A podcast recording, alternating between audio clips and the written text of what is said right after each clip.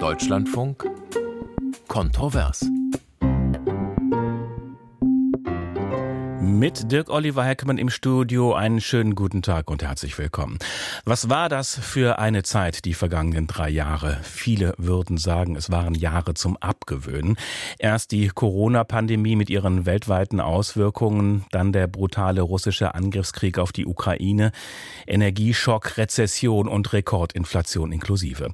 Der Aufstieg der Rechtspopulisten, zuletzt der beispiellose Terrorangriff der Hamas und der Militäreinsatz Israels gegen die Hamas im Gazastreifen mit seinen massiven Auswirkungen auf die Zivilbevölkerung. Dazu eine Ampelregierung, die mit ihrem Heizungsgesetz die halbe Bevölkerung in Panik versetzte, das Haushaltschaos, das durch verfassungswidrige Umbuchtricks ausgelöst wurde, das Sparpaket, das die Landwirte in Deutschland auf die Barrikaden brachte und weiter aufbringt. Ab heute wollen die Bauern ja ganz Deutschland lahmlegen. Wie soll das alles weitergehen, fragt sich da mancher und was wird das neue Jahr an Überraschungen bereithalten?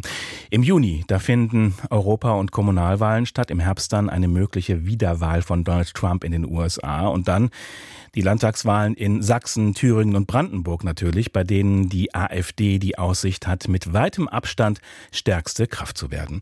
Der ehemalige Präsident des Bundesverfassungsgerichts Voskuhle warnt bereits, ein Fortbestehen der Demokratie, wie wir sie kennen, sei keineswegs garantiert. Es gibt aber natürlich auch gute Nachrichten. Der Wirtschaftseinbruch ist nicht so massiv wie von einigen befürchtet. Die Inflation geht voraussichtlich weiter zurück. Die objektive Lage in Deutschland ist wohl besser als ihr Ruf. International steht Deutschland noch jedenfalls als Stabilitätsanker da. Ukraine Nahost, Ampelchaos. Was bringt das Superwahljahr 2024? Darüber diskutieren wir hier heute in Kontrovers und damit nochmal herzlich willkommen.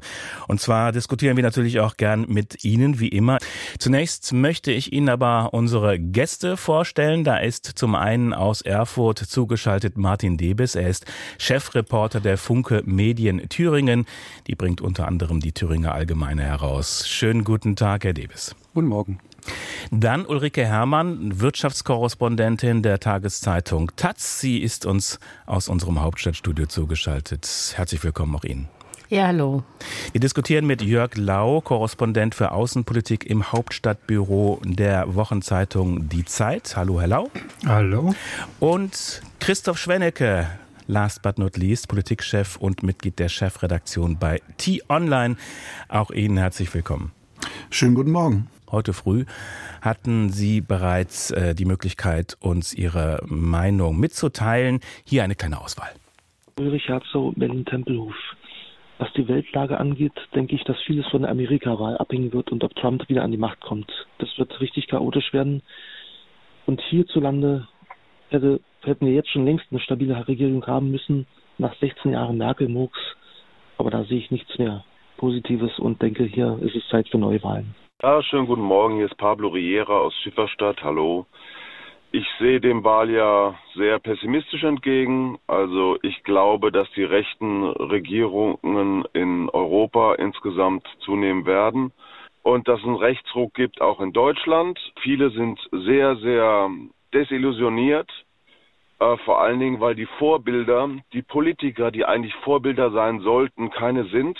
Ottenburg aus Frankfurt, schönen guten Morgen. Chaos verbreitet diese Regierung nicht. Ein solches Framing, das ist schlichtweg demokratiefeindlich. Bauersfeld, Hannover. Es ist möglich, dass 2024 die derzeitige Koalition im Bund zerbricht, wenn bei der Europawahl vor allem die FDP weiter an Zustimmung verliert. Ornella Cardoso, grüß Gott. Äh, ich rufe aus München an.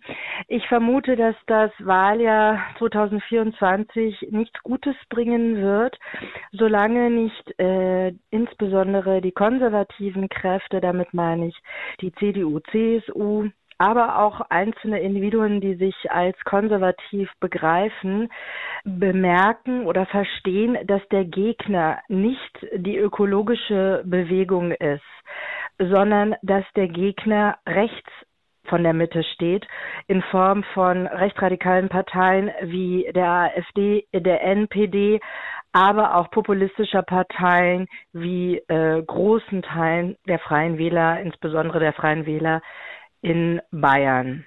Ja, soweit eine Auswahl der Stimmen unserer Hörerinnen und Hörer von heute Vormittag. Beginnen wir vielleicht mit dem Aufreger dieser Tage, den Bauernprotesten. Die Landwirte wollen ja nach eigenem Bekunden ganz Deutschland lahmlegen wegen der geplanten, teils bereits wieder zurückgenommenen Sparpläne der Bundesregierung. Da ist die Abschaffung der Kfz-Steuer, die bereits zurückgenommen wurde. Da ist die schrittweise Abschmelzung der Dieselsteuerbefreiung. Äh, Ulrike Herrmann, vielleicht äh, an Sie äh, die erste Frage von der Taz. Ähm, die Proteste der Bauern, ist das äh, mehr als die Vertretung von Partikularinteressen oder beinhaltet, äh, beinhalten die mehr? Nämlich einen weiteren Vertrauensverlust in die Regierung, in die Politik vielleicht auch insgesamt?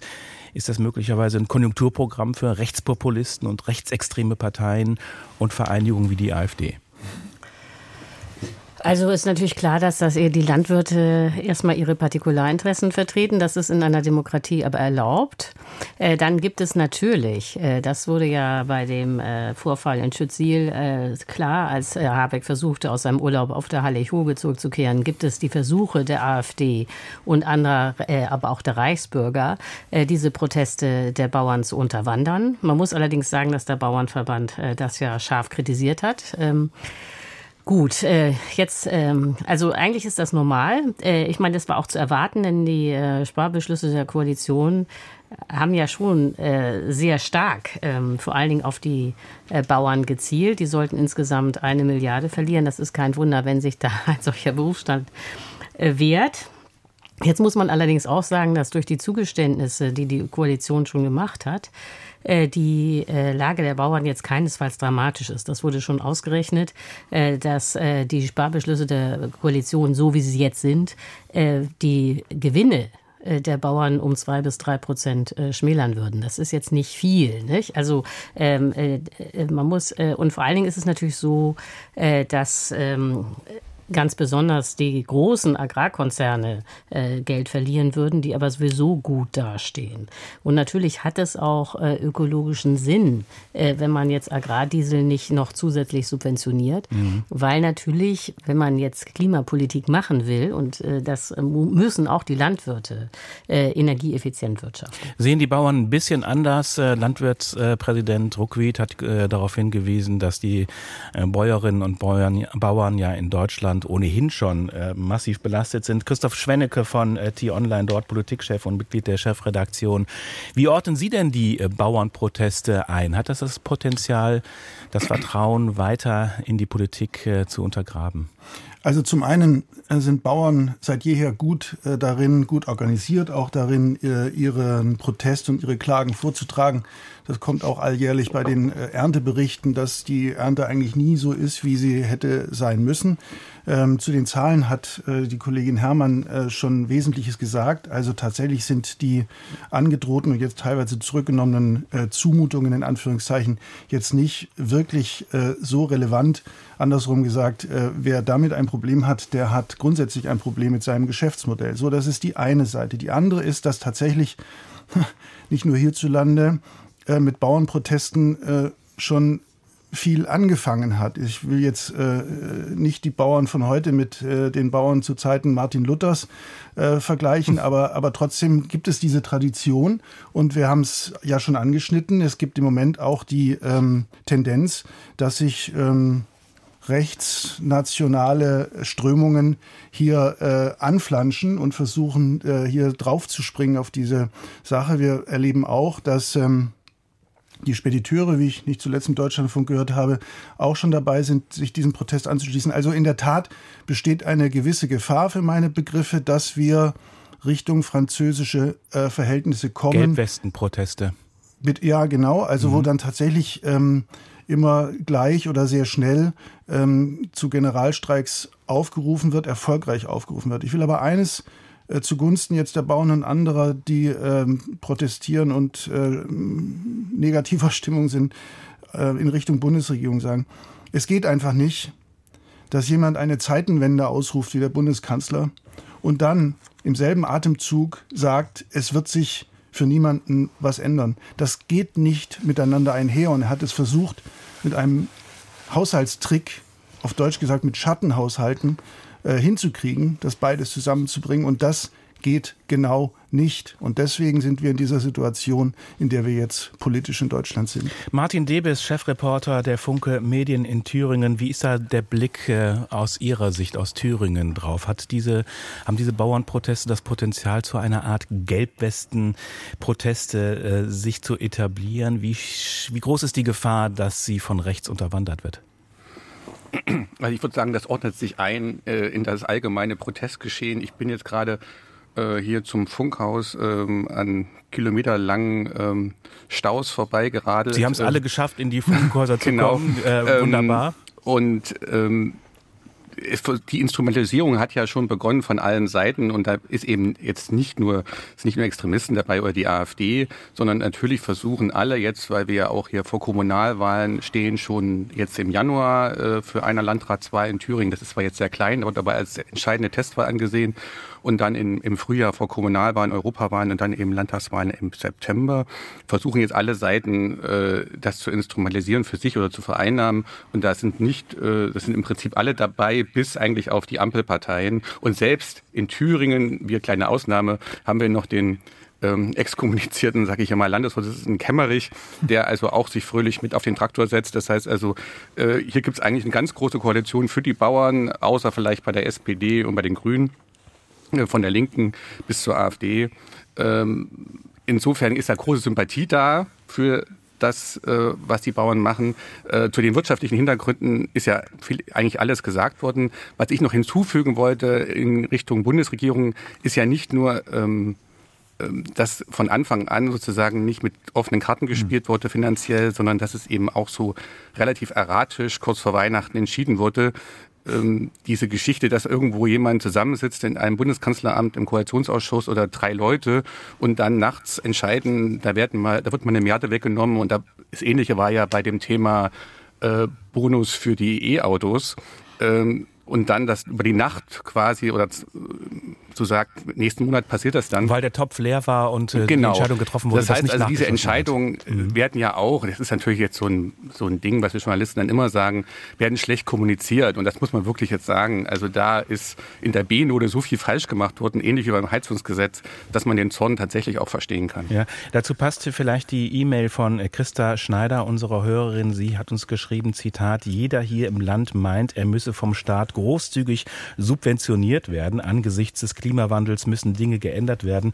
Die einzige Reaktion auf diese Tatsache, aber bitte nicht bei mir. Und wenn, dann muss alles der Staat kompensieren. Das ist die Meinung von äh, Christa Schneider. Äh, Sie können uns auch weiterhin äh, E-Mails schreiben, sehr gerne. Freuen wir uns drauf und uns anrufen. Ich gebe Ihnen nochmal unsere Telefonnummer durch 00800 4464 4464.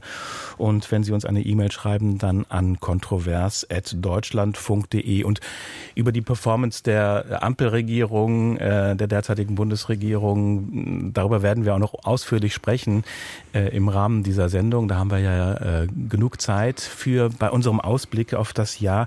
Wir möchten aber auf das andere große Thema, das das letzte Jahr bestimmt hat, die letzten beiden Jahre bestimmt haben und auch dieses Jahr wahrscheinlich bestimmen werden, nämlich das Thema Ukraine. Jörg Lau, ähm, Korrespondent für Außenpolitik im Hauptstadtbüro der Zeit.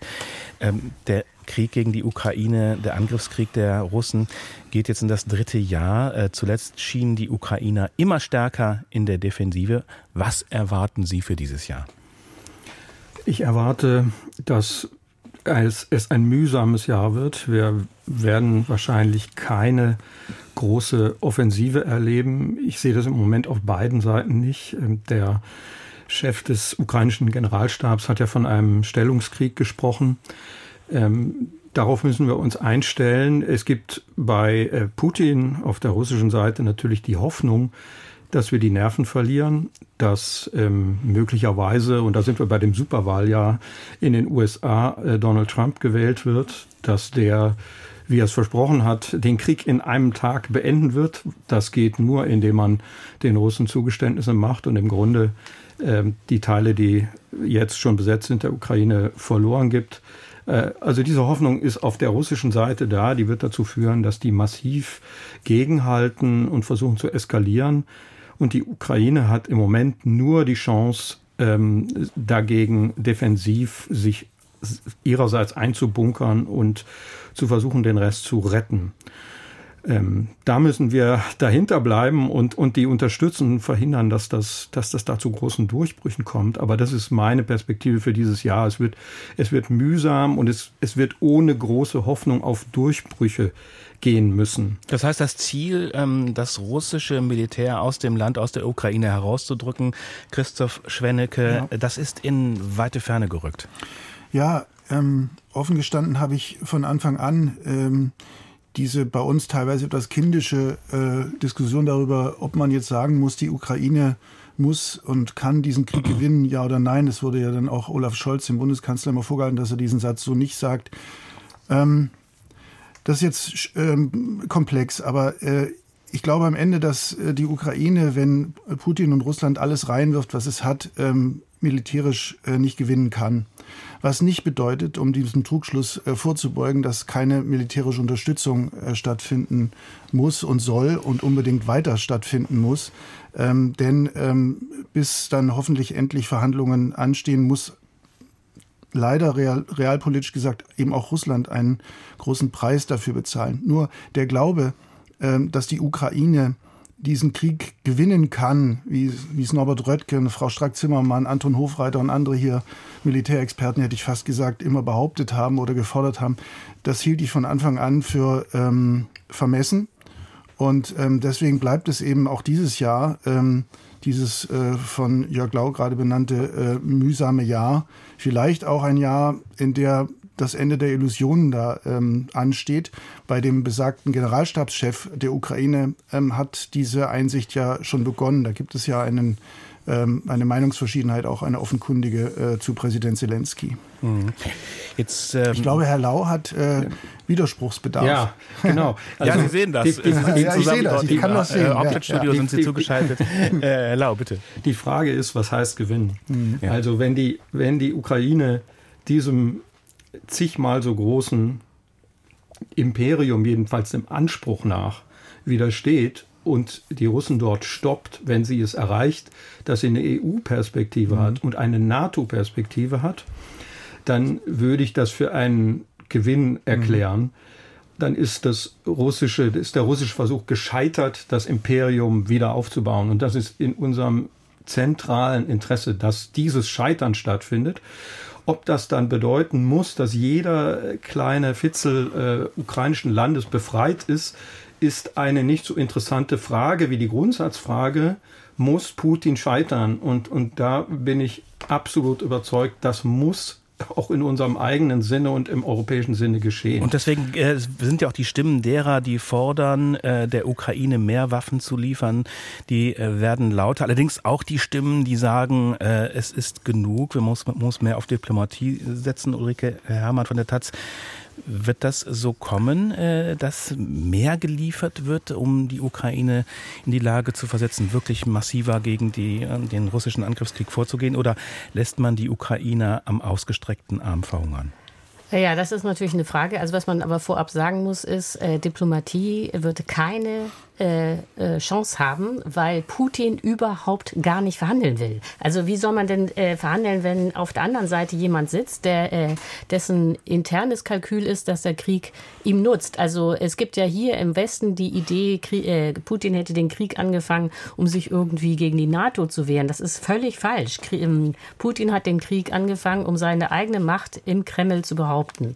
Und äh, jetzt hat er festgestellt, dass es genauso funktioniert wie von ihm erhofft. Der Krieg stabilisiert seine Machtposition, weil niemand äh, von eventuellen äh, Nachfolgern natürlich diesen Krieg erben will. Das heißt, es ist äh, für Putin ist es in, äh, von Interesse, den Krieg auszudehnen. Das ist so ein bisschen wie, da kommen wir ja noch drauf, Netanyahu im äh, Gazastreifen. Mhm. So und weil man mit äh, Putin nicht verhandeln kann, äh, muss man jetzt auf jeden Fall dafür und da stimme ich Herrn Lau und Herrn Schwennig absolut zu, äh, dafür sorgen, dass die Ukraine äh, sich verteidigen kann. Und ich finde auch, dass Herr Lau recht hat, dass man sehen muss, wie viel die Ukraine Ukraine schon erreicht hat. Also sie hat 50 Prozent des besetzten Gebietes zurückerobert. Wir erinnern uns, äh, die Panzer der Russen standen mal kurz vor Kiew. Man hat die strategischen Ziele der äh, Ukraine faktisch schon erreicht. Man ist Teil der EU, man ist Teil der NATO, egal ob man formal da äh, jetzt beitreten kann oder nicht. Es ist gelungen, die russische Schwarzmeerflotte zurückzudrängen.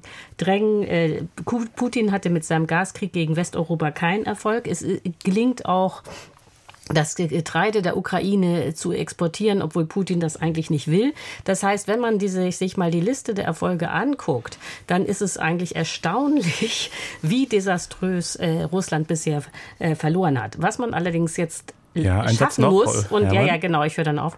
Äh, und äh, das ist äh, nicht nur Trump ist eine Gefahr, sondern äh, dass die westliche Rüstungsindustrie, die ja praktisch inexistent war vor dem Ukraine-Krieg, an ihre Grenzen kommt. Also was man, äh, was wirklich fehlt, ist Luftabwehr äh, für ja. die Ukraine. Es fehlt, ähm, es fehlt auch Artillerie an der Front. Und da muss man dringend nachrüsten, dass man da ja. jetzt in die Massenproduktion. Frau Herrmann, wir werden das weiter vertiefen, okay. das Thema. Und wir, nein, nein, alles gut. Ähm, aber wir würden natürlich auch gerne die Perspektive ähm, aus Thüringen dann zum Thema natürlich noch mit reinnehmen nach den Nachrichten. Unser Hörer Ikrim Tekin, er schreibt, Zitat, als Mensch mit Migrationshintergrund muss ich trotz einer deutschen Staatsangehörigkeit um die Zukunft hier in Deutschland und Europa fürchten. Die Machtzunahme der rechten Parteien wie unter anderem der AfD sind erschreckend und angsteinflößend. Das schreibt uns Ikrim Tekin.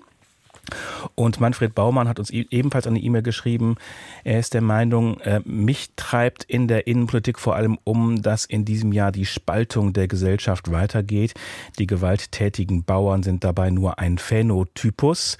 Es ist an der Zeit, dass Demokraten besser zusammenarbeiten und vor allem verbal abrüsten. Die Meinung von Manfred Baumann. Und ich bin gespannt auf die Meinung auch von Herrn Metzger-Bech. Er hat uns aus Mannheim zu, äh, angerufen. Schönen guten Tag, Herr Metzger-Bech. Hallo, guten Morgen. Wie ist denn Ihre, Ihr Blick auf das Superwahljahr 2024? Ja, ich bin prinzipiell auch etwas pessimistisch. Mir macht auch Sorge diese verbale Aufrüstung und Stimmungsmacher ähm, ähm, auf, auf, auf Kosten von des Zusammenhalts und ähm, auch was jetzt der Kollege angeht mit Migrationshintergrund, ich arbeite auch äh, im äh, Flüchtlingsbereich. Und äh, mir macht die Stimmungsmacher von demokratischen Parteien Angst, vor allem äh, Friedrich Merz, der statt äh, konstruktiv seine Kritik anzubringen, eher der AfD in die Hände spielt. Hm, was, was schließen Sie daraus? Weshalb, weshalb äh, gibt es diese Entwicklung? Boah, weshalb gibt es diese Entwicklung? Ich glaube, es braucht einfach auch ein bisschen Mut zu sagen, ähm, okay, wir haben diese Flüchtlingsbewegungen, wir haben ähm, damit auch verbunden Konsequenzen, die wir tragen müssen, die nicht einfach sind. Äh, wir müssen auch überlegen, wie wir das hinkriegen. Dass wir zu wenig Kita-Plätze und Wohnungen haben, liegt ja nicht an den Flüchtlingen, sondern dass wir seit 20, 30 Jahren den sozialen Wohnungsbau komplett vernachlässigt haben. Ähm, und jetzt sind es ähm, wird durch die, die, den Zuzug oder die Migration diese Problematik deutlich und jetzt sollen es die Flüchtlinge ausbaden und das ist natürlich der leichtere Weg, statt zu sagen, okay, wir haben Versäumnisse gemacht. Mhm. Es wird nicht einfach. Wir stehen dazu. Wir werden das hinkriegen und wir überlegen auch, wie wir das hinkriegen. Mhm. Wir überlegen auch mit den Leuten zusammen, wie wir das hinkriegen. Ähm, wir haben leider keine Kultur oder eine viel zu geringe Kultur, wie man Menschen mit einbezieht. Das läuft jetzt über den, den Bürgerrat Ernährung, ist das mal ein erster Versuch. Verbotestag, ja. Mhm. Und ähm, also das finde ich wirklich, es gibt, es gibt ja auch in anderen Ländern, Irland, Bürgerräte, äh, da ging es zu anderen Themen, aber wo sich gezeigt hat, wenn man Menschen mit einbezieht, mhm. ähm, so, dann werden Probleme anders angegangen, mhm. als wenn nur die Angst und die Wut äh, geschaffen wird. Herr Metzger-Bech, ich danke Ihnen herzlich äh, für den Anruf aus Mannheim. Ich will den Ball dann vielleicht an Martin Debis ja. Äh, weitergeben äh, in Erfurt. Ähm, Chefreporter der Funke Medien Thüringen. Ist das so, wie würden Sie die Stimmung da ähm, beschreiben in Ihrem Bundesland? Ist es nicht so, dass in der Tat die Kommunen doch vor erheblichen Herausforderungen nach wie vor stehen, was die Flüchtlingspolitik angeht? Na, das ist natürlich so. Ähm, da gibt es auch eine jede Menge Versäumnisse ähm, im organisatorischen Bereich. Äh, es geht fängt eine Finanzierung an, geht aber über, darüber weiter am Wohnungsmarkt, was getan wurde in den letzten Jahren und natürlich auch die Frage, wie die Verteilung funktioniert, ob es zu viele sind. Das sind die Diskussionen, die alles überschatten.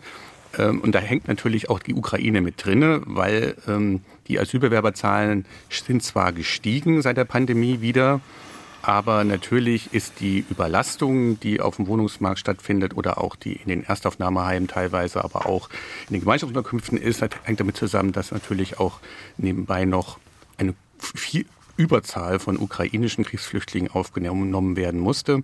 Deswegen ist die Stimmung hier in Ostdeutschland, aber aus vielen anderen Gründen auch äh, anders als äh, im Westen. Also ich stimme, ich persönlich zum Beispiel stimme eigentlich allem zu, fast allem zu, was Herr Lau, Frau Herrmann oder Herr Schwenninge gesagt haben äh, zu dem Thema Ukraine, wobei ich dann nochmal erinnern dran wollte, dass äh, was das Thema, Thema Sieg oder Niederlage betrifft, äh, die Ukraine die Schlacht um Kiew damals gewonnen hat, was keiner keiner, fast keiner von den Militärexperten für möglich gehalten hat. Es gab die Herbstoffensive in Kherson und jetzt ist es halt 2023 so gekommen, wie es gekommen ist, mit dem Abnutzungskrieg und mit der allgemeinen Ernüchterung und dem ganzen Umfeld äh, USA, Waffenlieferungen und so weiter, äh, die dann eher äh, pessimistisch stimmen, aber trotzdem muss man doch immer sich noch erinnern, was die Ausgangslage war äh, und dass die Ukraine gezeigt hat, wie widerständig sie ist gegenüber diesem Imperium. Ähm, in Ostdeutschland ist das immer und auch in Thüringen anders gesehen worden mehrheitlich. Äh, es wurde von Anfang an, gab ja schon früher die Stimmung Sanktionen abschaffen, schon äh, vor äh, dem Überfall. Ähm, auch in der Politik. Alle Ostministerpräsidenten haben damals gesagt, äh, die Sanktionen müssen enden. Äh, der Einzige, der es jetzt noch offen sagt, ist Herr Kretschmer. Ähm, alle anderen, auch inklusive des linken Herr Bodo Ramelow, sagen äh, nein, stellen sich im Groben hinter die Politik der Bundesregierung. Aber die Stimmung in der Bevölkerung ist ganz klar mehrheitlich dagegen. Und das nutzt natürlich unter anderem dann eben auch vor allen Dingen die AfD und bringt die Parteien der Mitte da in Schwierigkeiten, zum Beispiel die CDU, die kann das Thema nicht so besetzen wie zum Beispiel das Thema Bauernproteste, setzt sich fett drauf hier in Ostdeutschland und in Thüringen. Aber das kann sie beim Thema Ukraine eben nicht machen, mhm. weil natürlich die Politik, äh, die Bundespartei da eine andere Linie vertritt. Und das hängt ja ganz stark auch mit der Flüchtlingspolitik zusammen. Alle Themen hängen ja miteinander zusammen genau. derzeit. Sehr komplex, sehr schwierig, große Herausforderungen. Herr Schwennecke, Frau Herrmann, vielleicht nochmal an Sie, der Punkt des äh, Hörers. Ähm, ist da der CDU ein Vorwurf zu machen, beispielsweise? Beispielsweise Friedrich Merz, wie das unser Hörer gerade eben gesagt hat? Also ich fange ja? nur deshalb mhm. an, weil Sie meinen Namen zuerst genannt ja, haben. Normalerweise gerne. kommt die Namen zuerst. Ähm, also erstmal Glückwunsch, Herr Heckmann äh, und dem Deutschlandfunk zu äh, diesen Zuhörerinnen und Zuhörern. Da, äh, Sie können diese Sendung fast, fast ohne uns äh, bestreiten. Sie können das nächste Mal ein Leserforum, Leserinnenforum oder Hörer ja, wir haben sehr differenzierte Hörerinnen und Hörer, ja. hier einrichten. Mhm. Das gesagt haben, erlaube ich mir einen kleinen Widerspruch an der Einlassung von Herrn Metzger-Besch, und zwar, dass mit mehr Wohnungsbau äh, sich das Migrationsproblem gar nicht stellen würde. Ich spitze jetzt etwas zu. Ähm, dem ist nicht so. Das heißt nicht, dass es das Problem beim Wohnungsbau nicht gäbe, aber das eigentliche Problem nach meinem Dafürhalten, bin gespannt, wie Ulrike Herrmann das sieht, besteht darin, dass über ja jetzt fast zehn Jahre in weiten Teilen der Bevölkerung das Gefühl da ist, dass hier etwas äh, nicht im Griff ist, dass also eine quasi schicksalshafte, ungesteuerte Migration stattfindet. Dieses Gefühl hat die vormalige Bundeskanzlerin etabliert, nicht zuletzt mit einem Satz äh, bei Anne Will, in dem sie wörtlich sagte, es liegt nicht in unserer Macht, wie viele noch zu uns kommen. Das ist ein wörtliches Zitat, das ist ein schreckliches Zitat äh, für eine Regierung und eine Regierungschefin. Viel hat sich daran äh, nicht geändert seither. Deswegen glaube ich tatsächlich, dass da ein Schlüssel liegen muss äh, hier äh, zu einer gesteuerten Migration zu kommen, was ja nicht heißt, dass keine Migration mehr stattfinden kann und soll. Und da ist ja auch Merz. die Ampelregierung ja nur auch dran. Das äh, kann, genau, kann man genau, ja das liegt Dafür gibt es ja auch viel Kritik. Richtig, aber der, es hat sich ja insgesamt schon äh, stark geändert, muss man sagen. Also die, das Bewusstsein, dass es so nicht weitergehen kann, ist, glaube ich, ziemlich einhellig mittlerweile.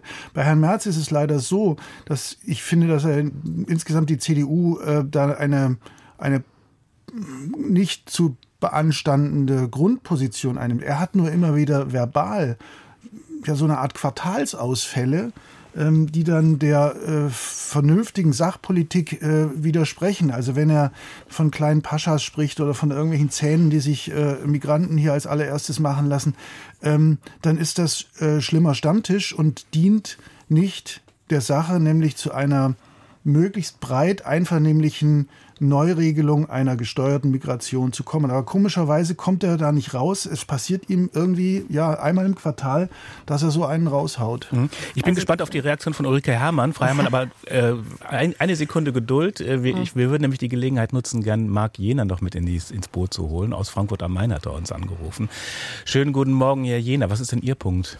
Ja, guten Morgen alle. Ich wünsche mir eine liberale und eine humane Flüchtlingspolitik, aber wollte mal darauf hinweisen, es wird ja in diesem Jahr, äh, wurde ja gesagt, wählt ja jeder zweite Mensch, also die halbe Welt, es wird auch in Indien gewählt, in mhm. Südafrika und in vielen Ländern zeichnet sich ab so ein, äh, ein Ringen zwischen Autokratie und Demokratie. Ja, ja also ähm, in welchen, in den USA natürlich sowieso auch, aber auch hier mit der AfD. Und ich denke, in welche Richtung das geht, das hängt, das hängt sehr stark davon ab. Die Leute werden darauf gucken, welchen Erfolg Putin hat mit seinem Überfall auf die Ukraine. Also ob das für ihn ein Erfolg sein wird oder nicht. Und äh, auch im Nahen Osten, ne, dieses Grauen in Gaza, das spielt natürlich auch, es isoliert Israel und spielt ja auch äh, dem Kreml in die Hände. Ähm, wenn jetzt in Deutschland äh, ähm, die äh, wir bei diesen Bauernprotesten, also im Grunde hier die Politik von der von von der Straße mit dem Trecker gemacht wird und die, ihre fossilen äh, Privilegien einfach mal mit dem Trecker durchsetzen, die Bauern. Ähm, gegen die gewählte Regierung, die von uns gewählte Regierung, ja, die ja auch ähm, in, in, dieser Auseinandersetzung international äh, zuverlässig und, und wichtig ist und Stabilität in Klimapolitik, aber auch äh, für die Ukraine, ähm, dann geht es für mich in eine Richtung, ähm, da, also da, da fehlt mir der Maßstab, also jeder Klimakleber, der wird verhaftet und, und äh, für sehr viel weniger ähm, und, und, und ja auch, auch verurteilt. Und die Bauern stellen sich da mit dem Trecker auf die Straße. Ja, dann müssen wir zur Wahl nicht mehr, brauchen wir gar keine Wahlen mehr, wenn es so ist, dass sie für ihre fossilen äh, ja, man darf natürlich auch als Gruppe natürlich auch versuchen, seine Interessen äh, durchzusetzen. Das ist ja in der Demokratie auch legitim, ne, oder? Ja, aber wenn das ein Klimakleber sich äh, die, die Polizei sofort kommt und ihn wegträgt und verhaftet und verurteilt, ja, das, die mussten ja Tausende von Euro bezahlen, ähm, äh, äh, für die, die machen das ja fürs Weltklima, ja, und äh, äh, äh, kleben sich da selbst auf die Straße. Und die Bauern für ihre äh, für ihre äh, klimaschädlichen Dieselsubventionen eben mal eben mit dem Trecker die die Autobahn komplett zuparken ähm, ohne dass sie auch nur verhaftet werden, ja, da, da, da, da fehlt mir, ähm, ich, ich denke, Agrarsubventionen sollte es sowieso nur für kleine und für ökologisch arbeitende Betriebe geben. Ja, es ist überhaupt unverständlich, warum die diese, diese, äh, diese Privilegien überhaupt haben. Ja. ja, und dann damit die Autobahn zuzupacken, ja, vergleichen Sie das mit den Klimaklebern. Wo ist denn da das Verhältnis? Herr Jena, ich danke Ihnen für Ihren Anruf aus Frankfurt am Main und gebe den Ball weiter an äh, Ulrike Herrmann. Wir sind äh, bei der Stimmungslage in der Bundesrepublik vor dem Hintergrund von Bauernprotesten, aber auch den Schwierigkeiten, den massiven und großen Problemen im Zusammenhang mit der Flüchtlingspolitik, dem Aufstieg der AfD und möglicherweise auch der Mitverantwortung äh, der Unionsparteien beispielsweise. Ähm, wie ist da Ihr, Ihr Blick drauf? Äh, ja, große Fragen. Also vorab, äh, ich finde, dass Herr Jena da einen Punkt hat, dass das irgendwie nicht geht, dass die Bauern da äh, die ganzen Autobahnen blockieren können, aber die Klimakleber dann enorme Strafen für das Gleiche zahlen müssen. Also das ist tatsächlich, also ich glaube, dass Herr Jena, also ich bin keine Juristin, aber ich glaube, dass Herr Jena da tatsächlich einen Punkt hat, der bis zum Bundesverfassungsgericht gehen kann, nach dem, äh, äh, nämlich Artikel 3, nicht? alle haben die gleichen Rechte. Ähm, jetzt äh, nochmal zu dem Thema Flüchtlinge und dann zur CDU CDU. Also bei den Flüchtlingen äh, muss man einfach mal sehen, äh, dass ähm, es absolut richtig war, eine Million Ukrainer hier aufzunehmen. Äh, auch andere Länder, Polen, Tschechien, Slowakei, Slowenien und so weiter, haben ja viele Ukrainer aufgenommen. Und äh, das ist nicht nur eine humanitäre Maßnahme, das muss man ganz klar sehen, sondern das ist auch eine militärische Maßnahme. Es äh, erleichtert den Krieg für die Ukrainer in der Ukraine, dass ihre Schlachtfelder geräumt sind von Zivilisten. Und die müssen ja irgendwo unterkommen. Also sehr viele Ukrainer sind ja auch Binnenflüchtlinge und sitzen jetzt beispielsweise in Lemberg. Vor allem war es natürlich eine humanitäre. Ja, natürlich, aber es ist auch eine militäre. Ich glaube, dass mhm. diese, äh, habe ich ja gesagt, es ist mhm. humani eine humanitäre Maßnahme, aber man muss auch diesen militärischen Aspekt sehen. Und äh, das war absolut zwingend, dass wir die äh, Flüchtlinge nehmen. Und jetzt, äh, was mich bei der ganzen Flüchtlingsdebatte wirklich erstaunt, ist, äh, dass wir nicht in der Lage sind, äh, damit konstruktiv umzugehen. Denn gleichzeitig, jeder hat es schon gehört, ist es so, dass hier die Fachkräfte fehlen. Und die Lücke zwischen in ähm, äh, den Babyboomern, die in die Rente gehen und den äh, fehlenden Jugendlichen, die nie geboren wurden, wird immer größer. Und die müssen wir durch Einwanderer füllen. Und die Ukrainer sind sozusagen ideal. Und statt jetzt zu sagen, okay, äh, wir gucken mal, dass äh, es Kinderbetreuung gibt, dass die Ukrainer hier alle arbeiten können, wird nur rumgeklagt. Das hat aber keinerlei Zukunft. Wir müssen Einwanderung akzeptieren und wollen und äh, positiv gestalten. Ulrike Herrmann Damit komme ich jetzt noch zur CDU. Ein Punkt noch, ja. Äh, ja, ja, genau, weil das ist ist tatsächlich äh, ein Drama. Das Problem März ist viel größer als das, was Herr Schwennecke angesprochen hat. Wir haben es hier nicht nur mit jemandem zu tun, der äh, immer mal wieder Ausfälle startet, sondern wir haben ein, äh, es mit jemandem zu tun, der nicht versteht, dass er eine Volkspartei führt und Kanzlerkandidat sein könnte, sondern er benimmt sich wie ein Daueroppositioneller. Und das führt. Äh, ist das er ja heißt, auch. Er ist ja auch ja, ja, Nein, aber man muss als Volkspartei mit über 30 Prozent äh, auch mal ein Programm haben. Die CDU hat aber kein Programm. Es gibt keinerlei konstruktive Vorschläge der CDU. Sie ist immer nur gegen alles. Das geht aber nicht, wenn man über 30 Prozent hat. Und das also da hätte ich Widerspruch, aber da kommen ja. wir jetzt nicht gleich dazu ja, ja, genau. wahrscheinlich. Ja. Mhm. So, und letzter Punkt, und dann höre ich auch auf, wie man es richtig macht, zeigt Daniel Günther in Schleswig-Holstein. Äh, denn da ist es ja sogar gelungen, dass die AfD aus dem Parlament geflogen ist, durch eine konstruktive, sehr äh, praxisorientierte Politik. Und eigentlich müsste Merz von Daniel Günther lernen. Nee, genau nicht. wir, wir, wir, vertiefen das äh, Thema Innenpolitik äh, gleich äh, zum späteren Zeitpunkt. Ich möchte mal noch mal einen Moment beim Thema Ukraine und auch Flüchtlingspolitik äh, bleiben, wenn Sie gestatten. Frau Herrmann hat es gesagt, Deutschland hat eine Million Ukrainerinnen und Ukrainer aufgenommen. Das Ganze könnte aber auch wenn man sich das mal ausmalt, nur der Auftakt gewesen sein, wenn die, ähm, das russische Militär, wenn es dem gelingt, ähm, weitere Geländegewinne zu erzielen und äh, die Ukraine sozusagen an die Wand zu drücken. Ähm, jetzt stehen die Wahlen in den USA an. Jörg Lauke, Lau von der, von der Zeit, ähm, falls Trump da wieder gewählt werden sollte, mh, hm, da wird sich die Außenpolitik wohl massiv ändern. Könnten die Deutschen, könnten die Europäer das US-Engagement eigentlich überhaupt kompensieren? Denn das ist ja auch eine Frage der Stabilität für ganz Europa, oder? Ja, absolut. Und ähm, von unserer Wirtschaftsleistung her könnten wir das natürlich.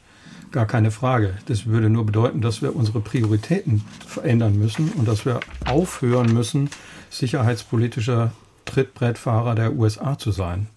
Das hat diese Ukraine-Krise ja nun so drastisch vorgeführt, dass wir unfasslich abhängig sind von den USA. Ohne die USA hätte es diese ganze Koalition zur Unterstützung der Ukraine nicht gegeben. Deutschland gibt sehr viel mittlerweile an Unterstützung in die Ukraine, das muss man anerkennen. Da hat diese Regierung einen wirklichen Politikwechsel eingeleitet und das muss man ihr hoch anrechnen bei aller Kritik an der Nichtlieferung einzelner Waffensysteme. Aber es bleibt dabei, äh, Europa wird von den USA geführt. Und das geht so nicht weiter. Das hat die Frau Merkel schon vor, ich glaube, sechs Jahren, sieben Jahren gesagt, dass wir uns, sie hat so ein bisschen, so ein bisschen weich gesagt, ein Stück weit könnten wir uns vielleicht nicht mehr verlassen auf die, auf die wir uns immer verlassen haben. Ja, und ist Europa USA. mittlerweile darauf eingestellt, dass Trump Nein, beispielsweise das oder übernehmen grundsätz könnte? Grundsätzlich noch nicht genug. Was man anerkennen muss, ist, dass die EU angefangen hat, massiv Geld für die Aufrüstung der Ukraine auszugeben. Das ist auch etwas, was man sich vor Jahren nicht hätte vorstellen können. Ja, die EU will ein geopolitischer Akteur werden und hat damit angefangen. Es ist aber noch nicht politisch ganz klar äh, die, die, die Führung. Ähm, ähm, es ist noch nicht so, dass wir, dass wir den Ausfall der USA kompensieren könnten. Aber darauf muss man sich dringend einstellen, denn äh, das droht. Aus dem, ja, pardon, aus dem Saarland hat uns äh, unser Hörer Herr Müller äh, angerufen. Den möchte ich gerne ins Boot holen. Schönen guten Morgen, Herr Müller. Was ist denn Ihre Meinung? Guten Morgen, ja. Mhm. Kann ich reden? Ihre Meinung, Ihre Meinung, Ihr Punkt ist gefragt. Ja, sehr gerne. Äh, ich meine, wir sollten in der Ukraine-Problematik viel stärker auf ganz eigene Interessen äh, achten. Und wir sollten äh, nicht vergessen, dass die Ukraine kein NATO-Bündnispartner ist und auch kein EU-Mitglied. Hier handelt es sich um einen grundsätzlich fremden Krieg zwischen der naja, mehr oder weniger unsympathischen Großmacht äh, äh, Russland und dem kleineren äh, wesentlich kleineren also, Ukraine. Sie meinen, Deutschland, Europa hat damit eigentlich nicht viel zu tun? So, was heißt schon was zu tun? Aber wir sollten uns nicht hier in einen Krieg einmischen, der uns nur hm, beschränkt etwas angeht. Denn äh, wer kann denn glauben, dass Russland diesen Krieg verliert? Wenn es zu einer drohenden Niederlage käme, dann würde doch ein Putin auch Atomwaffen einsetzen. Und wo, das weiß man nicht. Wir bringen uns hier in Gefahr, äh, in diesem fremden Krieg selbst Teilnehmer zu werden. Schon die Waffenlieferungen sind schon äußerst problematisch. Wir sollten eher auf Diplomatie, Diplomatie und nochmal Diplomatie setzen. Stattdessen Sanktionen, Sanktionen und nochmal Okay, Herr Müller, Ihr Punkt ist, glaube ich, angekommen. Vielen, vielen Dank für Ihren Anruf. Und ähm, Herrn Debes ähm, von der äh, Thüringer Allgemeinen, ist das eine Stimmungslage, die Sie in Ihrem Bundesland auch verstärkt wahrnehmen? Also ich glaube, Herr Müller hat sehr präzise die Mehrheitsmeinung äh, der ostdeutschen Thüringer Bevölkerung zusammengefasst. Äh, äh, das ist das mehr oder weniger, also das ist noch die freundliche Variante davon, ähm, dass man sagt, das geht uns nichts an. Äh, die Mehrheit gegen Militärlieferungen war immer da von Anfang an, also gegen Waffenlieferungen, Entschuldigung. Äh, und ähm, auch das hat mit uns nichts zu tun.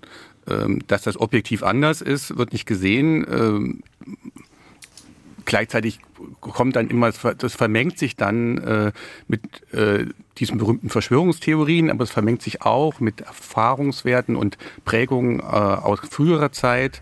Äh, dann wird die Sowjetunion noch als Gesamtes gesehen. Das heißt also, die Unabhängigkeit der Ukraine äh, ist an sich, naja, eher so also ist mehr folkloristisch, wird mehr folkloristisch gesehen, die, es ist Klein-Russland. Also all diese Dinge, die wir kennen äh, aus der gesamten äh, gesamtdeutschen Debatte, wird, wird in Ostdeutschland, wird in Thüringen noch viel stärker prononciert vorgetragen und wird eben natürlich dann eben auch jetzt im Wahlkampf eine entscheidende Rolle spielen. Deswegen ist ähm, zumindestens da muss ich den Herrn Müller dann auch wirklich auch äh, ganz ob objektiv, also ganz klar widersprechen. Taktisch wird natürlich halt die Ukraine-Krieg ein, eine enorme Bedeutung für Deutschland, nämlich musste er sogar zugeben, zumindest was das Wahlverhalten betrifft. Wie groß ist denn die Gefahr, ähm, Herr Schwennecke, äh, wenn sich Russland da festsetzt, ähm, dass es in einigen Jahren weitergeht, dass auch NATO-Staaten in Gefahr sind? Ist das eine bef übertriebene Befürchtung? Also ehrlicherweise, Herr Heckmann, kann ich diese Frage nicht äh, umfassend beantworten. Das Risiko ist, glaube ich, da, dass Polen zum Beispiel und auch das Baltikum hier äh, Sorge haben. Und Finnland. Und Finnland und vielleicht auch Schweden, weshalb ja auch Finnland und Schweden jetzt äh, unter den Schirm der NATO schlüpfen möchten äh, oder schlüpfen. Ähm, äh, da gibt es diese Sorge und ich glaube, es, die ist nicht anlasslos. Aber wie wahrscheinlich das tatsächlich ist, kann ich nicht sagen, kann vielleicht Jörg Blau sagen. Aber ich möchte eine Sache vorher noch loswerden. Mhm. Herr Müller hat äh, völlig recht gehabt mit einer Aussage, dass wir auf unsere eigenen Interessen schauen müssen. Und im Widerspruch zu dem, was er gesagt hat, ist das eigene Interesse, hier Einfluss zu nehmen, und zwar auf Seiten der Ukraine. Ja, das muss die Regierung ein bisschen deutlicher noch sagen, dass das in unserem eigenen Interesse ist. Ich finde schon, dass sie das, dass sie das auch tun, also da, das muss man Scholz lassen. Da ist er verbal sehr eindeutig. Sagen Sie es uns Und, aus Ihrer Sicht. Weshalb ist das im Interesse? Das ist in unserem Interesse, weil es natürlich weitergehen würde, wenn Putin in der Ukraine nicht gestoppt wird. Wir müssen uns damit auseinandersetzen, dass wir hier einen wirklichen Feind haben. Das ist wie im Kalten Krieg.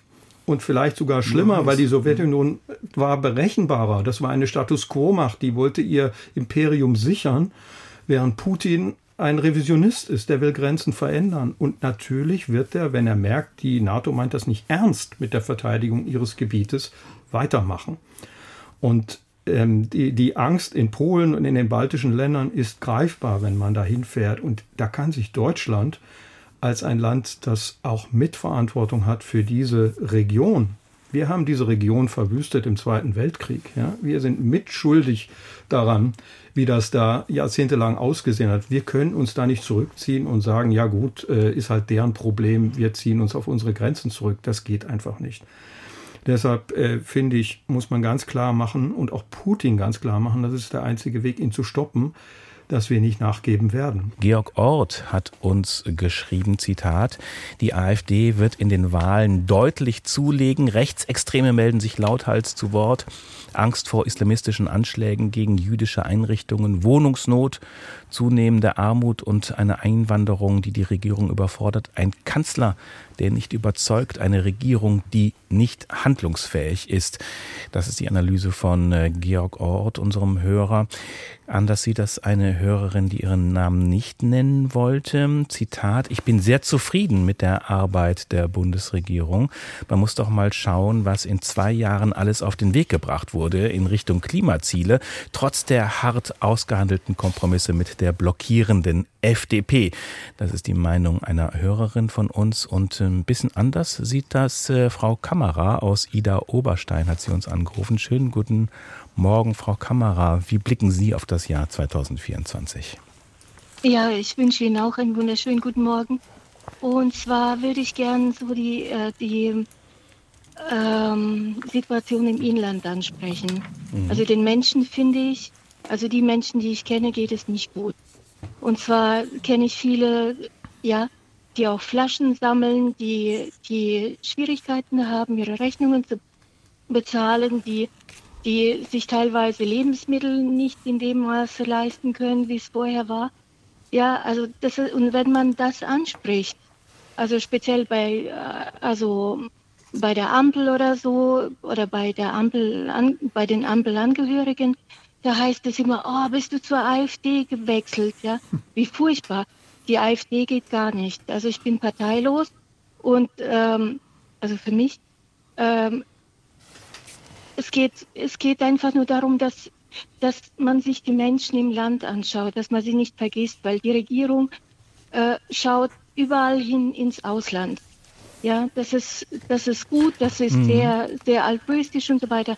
Aber wie geht es den Menschen im Land, dass sie Angst haben vor ihren mhm. Stromrechnungen, dass die Angst haben vor ihren Heizkosten, mhm. dass es kalt ist, dass die Menschen jetzt mit den Bauernprotesten, wie furchtbar dass da jetzt auch an der, an der, äh, quasi an der, an den Lebensmitteln gerührt wird.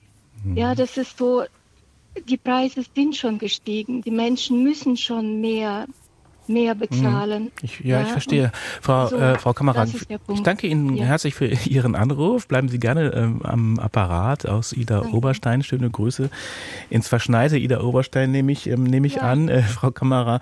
Ähm, ja, ge gebe ich vielleicht weiter an Ulrike Herrmann, äh, vielleicht an Sie zunächst. Ähm, schaut die Regierung zu sehr ins Ausland und vergisst darüber die Situation der Menschen, die in Deutschland leben? Also ähm, es gab ja eine Gaspreisbremse und so weiter, aber wo Frau Kammerer recht hat, ist, äh, dass tatsächlich äh, im unteren Segment die Löhne viel zu niedrig sind. Also man, äh, der Mindestlohn, der jetzt äh, am 1. Januar 2024 auf 12,41 Euro gestiegen ist, ist viel zu niedrig. Vorher lag er ja bei 12 Euro und das heißt, äh, er ist um 3,4 Prozent gestiegen. Die Inflation war aber kumuliert in den letzten zwei Jahren 13 Prozent. Das heißt, der, äh, der Mindestlohn oder der Anstieg hat noch nicht mal die Inflation ausgeglichen, sondern ganz im Gegenteil, die Leute, die Mindestlohn äh, verdienen, haben real ungefähr 10 Prozent verloren. Und man müsste den Mindestlohn auf ungefähr 14 Euro anheben. Die Arbeitgeber waren dagegen und der Fehler von Olaf Scholz, einer der ganz großen Fehler war, dass er sich über dieses Votum der Arbeitgeber nicht hinweggesetzt hat. Denn das muss man sich ja mal vorstellen. Olaf Scholz ist angetreten 2021 mit dem Versprechen, dass der Mindestlohn äh, eben auf 12 Euro steigt. Ist ja damit, auch passiert. Ja, genau. Einmalig eben, durch die ja, genau. Regierung und entschieden die und durch die, durch die Koalition. Eigentlich sollte es ja eigentlich eine Entscheidung der Mindestlohnkommission sein. Ja, genau. Und dann kam die Inflation und dann hätte man mit von kumuliert 13 Prozent und dann hätte man eben den Mindestlohn weiter anheben müssen. Und das hat äh, Olaf Scholz nicht gemacht äh, und mit den Folgen, die Frau äh, Kämmerer jetzt äh, beschreibt. Hm. Und es wäre natürlich fatal, wenn dann die unteren Lohngruppen die IRD hätten, ja, dann wählen wir eben die AfD. Weil die AfD hat ein neoliberales Parteiprogramm, da würden die Löhne auch nicht steigen. Also wenn man äh, als äh, gegen diese Lohnpolitik der Ampel protestieren will, dann müsste man eigentlich die Linkspartei wählen. Aber da sind wir an einem spannenden Punkt, würde mhm. ich sagen, weil ähm, das ist ja so ein Thema, ein Argument, äh, das man jetzt auch häufig, häufig hört, habe ich den Eindruck, ähm, äh, weniger äh, ins Ausland zu schauen, ja. weniger auf die Krisen dort ähm, und mehr die Interessen der in Deutschland lebenden äh, Menschen in den Blick zu nehmen. Christoph Schwennecke, ist das ein, ist das berechtigt? Also ich würde mich ja gerne mit Ulrike Herrmann nachher noch über die CDU streiten und über die Richtigkeit des Kurses von Friedrich Merz. Aber hier an der Stelle des Mindestlohns gebe ich ihr unumwunden Recht und vorbehaltlos Recht. Die, der Mindestlohn hält nicht Schritt mit der Inflation. Der Mindestlohn hält übrigens auch nicht Schritt mit äh, Lohnersatzleistungen wie dem, wie dem Bürgergeld. Das macht dann das Abstandsgebot zwischen ähm, Lohn und äh, ja, da sind wir dann schon wieder nicht so ganz beieinander vielleicht, aber jetzt bin ich dran. Also insofern, da, das teile ich uneingeschränkt und natürlich ähm, sind die Beobachtungen, die Frau Kammerer aus Ida Oberstein äh, macht, auch die, die sie hier auch in Berlin machen können. Also Sie sehen eben Flaschensammlerinnen und Flaschensammler, ähm, wo sie sagen, wie kann es sein, dass, dass dieser Mensch äh, hier sich so sein, ähm, seinen Lebensunterhalt äh, ähm, ermöglicht. Also da würde ich sagen, ist tatsächlich ähm, Nachholbedarf, was den Mindestlohn anlangt, zumal ähm, der ja nicht erbracht wird aus staatlichen Leistungen am Ende, sondern von den äh, Unternehmen äh, aufgebracht werden muss. Und das ist ähm, um den englischen Begriff zu benutzen, fair enough. Also ähm, äh, das muss eben so sein. Ich war immer schon, als es, als es diesen Streit, diesen unseligen langen Streit um den Mindestlohn als solchen gab, der Meinung, es gibt eine Unterkante dessen, wofür ich bezahlt werden muss, allein für die Lebenszeit, die ich sozusagen in den Betrieb stecke, die dann vergütet werden muss. Und die ist mit diesen 12 Euro noch was nicht erreicht. Martin Debes mhm. und äh, ähm, äh, Jörg Lau, ist das ein Argument, das Sie auch verstärkt hören in letzter Zeit? Leute, lasst uns weniger nach außen schauen, schaut uns, lasst uns mehr um die Probleme im Innern kümmern. Martin Debes vielleicht zuerst. Also die ähm, Krisen dieser Zeit, äh, es gibt ja multiple Krisen, Stapelkrisen, wie auch immer man das nennt, die sich äh, addieren, ähm, die verstärken natürlich die berühmte alte soziale Frage, über die wir jetzt gerade diskutieren. Also wie äh, gleich eine Gesellschaft ist und äh, wie soziale Härten vermieden werden müssen. Und das spielt natürlich dann bei den Wahlen ähm, gar nicht so sehr eine Rolle in, dem, in der Form, dass die Leute so stark betroffen sind davon. Das ist tatsächlich eine kleine Minderheit und die geht vielleicht im Zweifel gar nicht zur Wahl, sondern sie wird eine große Rolle spielen im Thema Wohlstandsverlust, Angst. Also die Frage, kann ich selber stark abrutschen? Und diese Angst, die ja zum Teil rational begründet ist, weil man einfach Erfahrung gesammelt hat und, und einfach die anderen Krisen, die wir jetzt alle noch, die unten drunter gehen, Klimawandel, demografische Krise und so weiter, die dann noch mitschwingen, die eigentlich noch viel bedeutender sind als das, was wir vielleicht von Alltagspolitik jetzt äh, diskutieren. Ähm, das alles führt zu dieser das zu einem Gesamtgefühl, das jetzt dann auch beim Thema bei den Bauernprotesten dann nach oben schwappt. Das heißt also, die Frage, die große Frage in die Politik ist, wie geht man mit so einer Grundstimmung, die sich aufschaukelt, um, die sich in ganz vielen Bereichen äh, aus ganz vielen Richtungen äh, nähert. Die sich aufschaukelt und die auch bei den kommenden Wahlen sich niederschlagen könnte. Jörg Lau ja. von der Zeit, ähm, ich habe es gesagt, äh, Anfang Juni zunächst Euro, äh, Europawahlen, aber auch Kommunalwahlen parallel. Was erwarten Sie da? Also ich glaube, man kann international sagen, dass es eine Renaissance des Nationalismus gibt. Der ist nicht überall schlimm, Das ist in Deutschland schwer, diese Unterscheidung zu machen, weil wir, wir empfinden uns hier als postnationale Gesellschaft und Nationales hat hier keinen guten Ruf äh, aus historischen Gründen. Aber es gibt auch guten Nationalismus. Ich würde, würde sagen, zum Beispiel, äh, was, was, wenn, wenn Taiwan sich gegen China behauptet oder die Ukraine gegen Russland, dann hat das auch etwas möglicherweise Progressives. Aber in, in weiten Teilen der Welt gibt es eine Renaissance auch eines, eines negativen, pessimistischen Nationalismus, der eigentlich nur die, die Losung hat, es kommt nur auf uns an. America first. Ähm, wir werden das auch in Europa erleben. Wie wird sich das auswirken bei den Wahlen? Die, dass, ich glaube, man, die, die extrem rechten Parteien werden gut abschneiden. Bei den Europawahlen ist es ohnehin so, dass die meisten Leute das nicht richtig ernst nehmen, leider, bei den äh, EU-Parlamentswahlen und, und da Protest, äh, aus Protest abstimmen. Und da man da mit kleinen, ähm, mehr, äh, klein, mit mhm. wenig Stimmen mhm. große Effekte erzielen kann, wird es so ein Signal geben, oh je, äh, Europa rückt nach rechts. Und das wird dann natürlich in den deutschen Herbst hinein, wo wir diese Landtagswahlen haben, äh, von der AfD aufgenommen werden, die sagt, wir, wir, äh, die, die Geschichte ist mit uns und so weiter. Und ich finde, man muss das jetzt ernst nehmen und muss versuchen, dagegen zu halten. Ja. Und ähm, die, diesen, diesen Angriff auf die äh, liberale Demokratie müssen die etablierten Parteien endlich ernst nehmen und versuchen mit eigenen positiven Botschaften dagegen. Und da werden wir jetzt auch äh, verstärkt drauf gucken, äh, auf die Auswirkungen auf die Landtagswahlen, die anstehen. Dazu passt eine WhatsApp von Thomas Köhler. Er schreibt, ich habe Angst davor, dass die CDU, CSU und die Freien Wähler mit der AfD insbesondere auf kommunaler Ebene kooperieren äh, wird. Und ähm, aus Dresden hat uns Herr Rieger angerufen. Herr Rieger, haben Sie da ähnliche Befürchtungen? Naja, äh, mir geht es ja eigentlich eher darum, wie kommen wir aus der Sache raus. Mhm. Also die Befürchtungen habe ich schon, dass das äh, weiter eskaliert, aber das kann doch niemand wollen. Äh, und da frage ich mich, wie man da rauskommt. Mhm. Und vielleicht sollten sich auch vernünftige ähm, Stimmen im Bundestag mal überlegen, wie das in der nächsten Wahl aussieht. Weil bis dahin wird die Ampel zusammengeschweißt bleiben.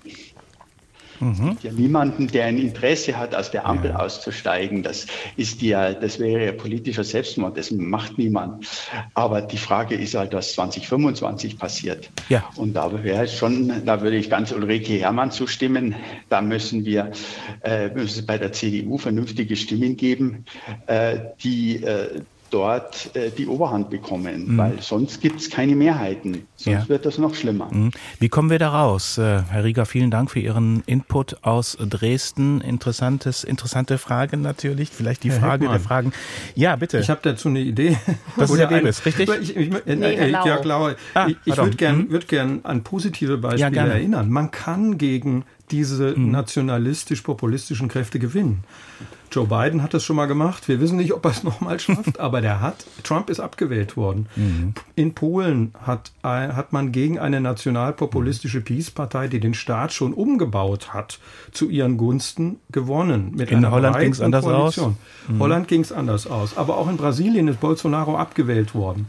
Also es ist möglich, gegen diese Leute zu gewinnen. Wir sollten nicht das Bild malen, dass das ein Verhängnis ist, das so oder so kommen wird.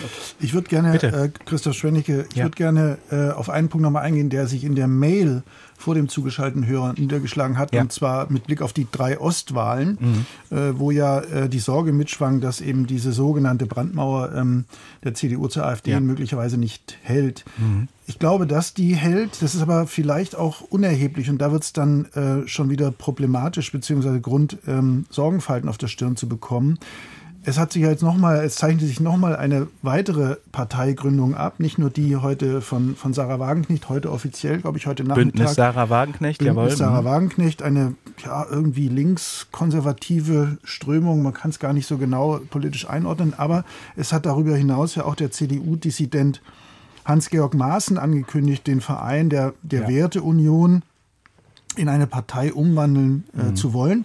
Am 20. Januar ist da die entscheidende Sitzung dazu. Und wenn dann ein Wahlkampf in diesen drei ähm, ostdeutschen Bundesländern stattfindet, bei dem gesagt wird, also wenn ihr jetzt AfD und Werteunion oder wie immer die dann heißen, äh, wählt, dann kriegt ihr eine Regierung aus diesen beiden. Herr Maaßen hat schon gesagt, für ihn gibt es keine Brandmauer. Dann wird's wirklich heiß. Ich glaube deswegen, dass die wahre Gefahr nicht darin besteht, dass die CDU da irgendwie einknickt, sondern die wahre Gefahr darin besteht, dass jedenfalls in diesen drei ostdeutschen Bundesländern sich dieses Bündnis horribile Dictu als äh, Regierungsbündnis ähm, anbieten könnte. Martin Debes äh, aus Thüringen, da interessiert mich Ihre Perspektive natürlich auch, diese Brandmauer, die die Union Friedrich Merz auch äh, ja immer wieder hochhält. Gibt es die eigentlich wirklich tatsächlich auf kommunaler Ebene? Gibt es da äh, durchaus äh, äh, Gegenbeispiele und auch auf Landesebene bei der Abschaffung der Grunderwerbssteuer beispielsweise? Naja, da wir jetzt von einem Schlagwort zum nächsten Schlagwort äh, hoppeln, ähm, wollte ich erstmal kurz nochmal sagen, dass die drei Ostwahlen natürlich drei Bundesländer betreffen, Brandenburg, Sachsen und Thüringen. Kann man dann vielleicht doch die Zeit finden, weil mhm. äh, das ist auch ein Problem in der Berichterstattung und in der Reflexion dessen, dass der Osten sozusagen als hegemoniales Gebiet, äh, äh, homogenes Gebiet, Entschuldigung, äh, wahrgenommen wird, in dem mehr oder weniger bestimmter Menschengruppen ähm, leben, die bestimmte komische Wahlentscheidungen treffen. Also in Thüringen, äh, davon kann ich am äh, besten sprechen, ist Hans-Georg Maaßen wohl bekannt. Er ist ja hier für den Bundestag angetreten und hat, äh, äh, wie äh, ja den Wahlergebnis zu entnehmen ist, äh, nicht gewonnen, sondern hat äh, verloren gegen einen SPD-Kandidaten in Südthüringen bei der Bundestagswahl. Dass äh, die Gründung dieser Partei, die wird ja in wenigen Tagen oder soll in wenigen Tagen oder die Entscheidung über die Gründung, sagen wir mal so formal korrekt, soll in Erfurt stattfinden. Auch da, wo eben äh, Hans-Georg Maaßen immer mal wieder seine Treffen abhält und er plant ein Bündnis, das ist aber noch im Formungsprozess begriffen mit anderen Kräften. Äh, da sind Querdenker dabei, da sind frühere FDP-Politikerinnen und Politiker dabei, da sind die Freien Wähler zum Teil dabei, äh, Absprengsel der Freien Wähler und es ist die Basis, äh, das ist ja die so eine querdenkernahe Partei dabei. Ob dieses Bündnis wirklich äh, Erfolg haben wird, hängt wahrscheinlich stark daran ab, ob sich Maaßen wirklich committet. Also ob er wirklich dann auch antritt als Spitzenkandidat. Das kann, bis jetzt hat er das ausgeschlossen, übrigens, dass er zur Landtagswahl in Thüringen antritt. Äh, muss jetzt nicht weitergehen. Aber lassen Sie uns mal vielleicht nochmal auf die Aussichten der AfD eingehen.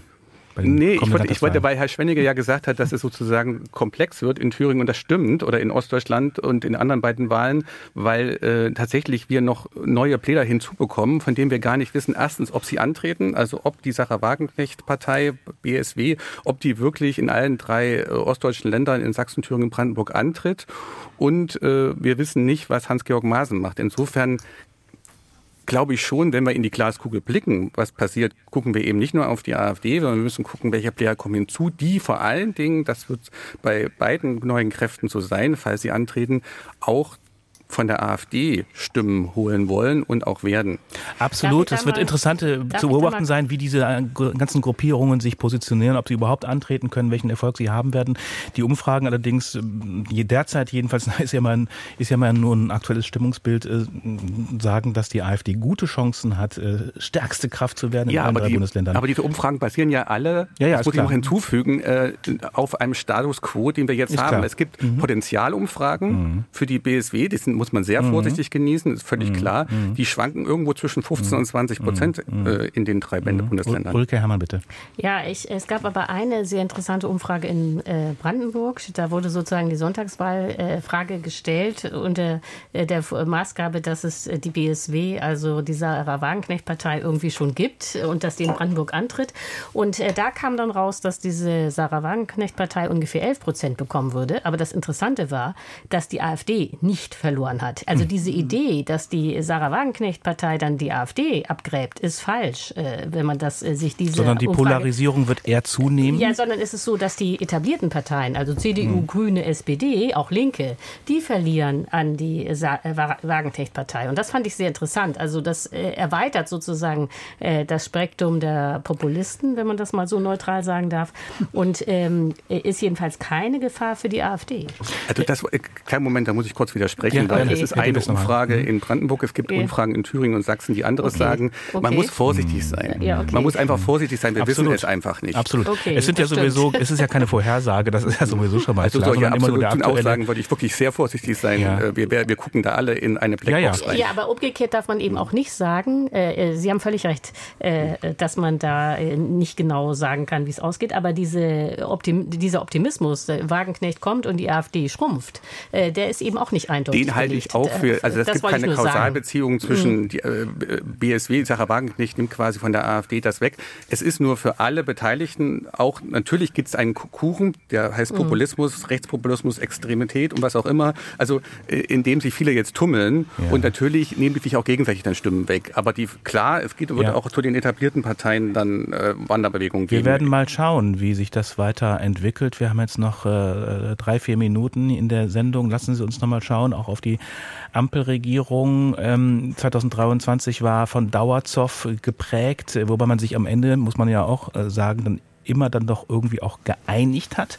Christoph Schwennecke, wird das so weitergehen oder hm, wie ist die Aussicht äh, aus Ihrer Sicht, dass die Regierung doch noch zerbricht, dass es Neuwahlen geben soll? Die Opposition lässt ja keine Gelegenheit aus, die auch einzufordern. Und wenn das so weitergeht, dieses Gezerre, zahlt das dann auf ähm, populistische Bewegungen wie, AfD, wie die AfD weiter ein?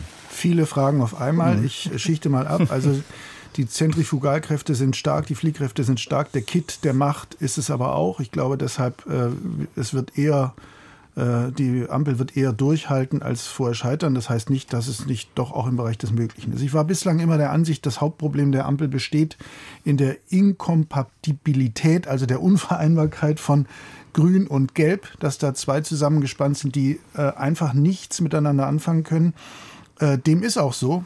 Aber es kommt leider obendrauf ähm, eine, ja, Defizite beim Bundeskanzler. Das muss man äh, klar so sagen. Vorhin hat ähm, ähm, jemand gesagt, dass es in erster Linie ein Kommunikationsproblem sei. Nein, es ist nicht in erster Linie ein Kommunikationsproblem. Es ist auch ein Kommunikationsproblem, aber es ist erstmal ein Regierungskunstproblem. Also wenn Probleme erstmal sich so geschürzt haben, dass ich, wie, wie vorhin gesagt, in irgendwelchen Nachtsitzungen zu dritt Ad-Hoc-Entscheidungen treffe, von denen dann noch behaupte, äh, die haben gar keine großen Auswirkungen, dann ist die Ursache dafür nicht die schlechte Kommunikation, sondern die Ursache dafür ist schlechte Politik, schlechtes Regierungshandeln und auch ja. schlechtes Kanzlerhandeln. Jetzt haben wir noch zwei Minuten äh, ungefähr. Äh, ja, also ich würde nur bitte. einen Satz mhm. sagen. Also ich finde, man darf jetzt nicht unterschätzen, was für eine Herausforderung ist, ist auf Bundesebene zum ersten Mal sowas zu haben ja, wie die Ampel. Stimmt. Also eine echte Dreierkoalition.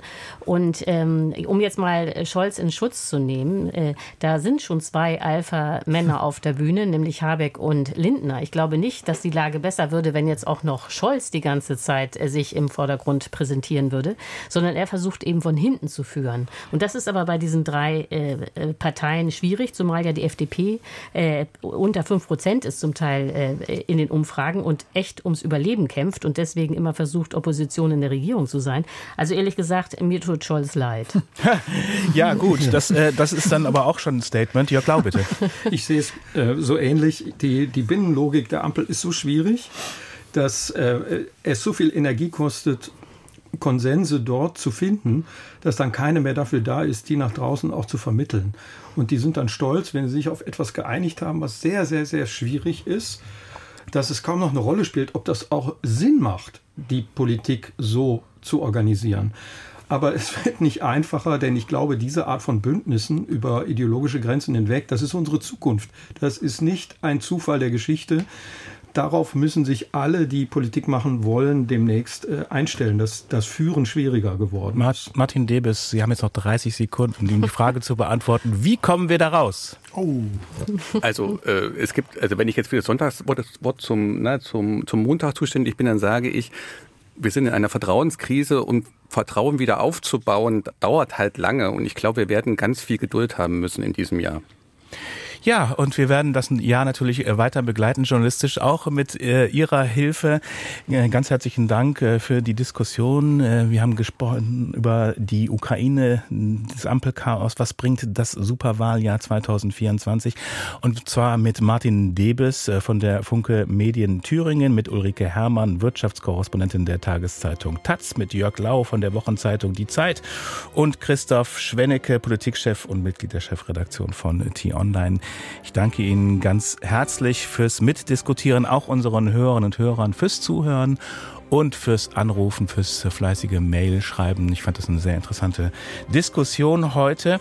Was folgt hier im Deutschlandfunk gleich? Die Nachrichten danach dann Umwelt und Verbraucher mit meiner Kollegin Susanne Kuhlmann. Ihr Top-Thema natürlich die Bauernproteste. Schönen Dank fürs Zuhören. Ihnen einen schönen Tag.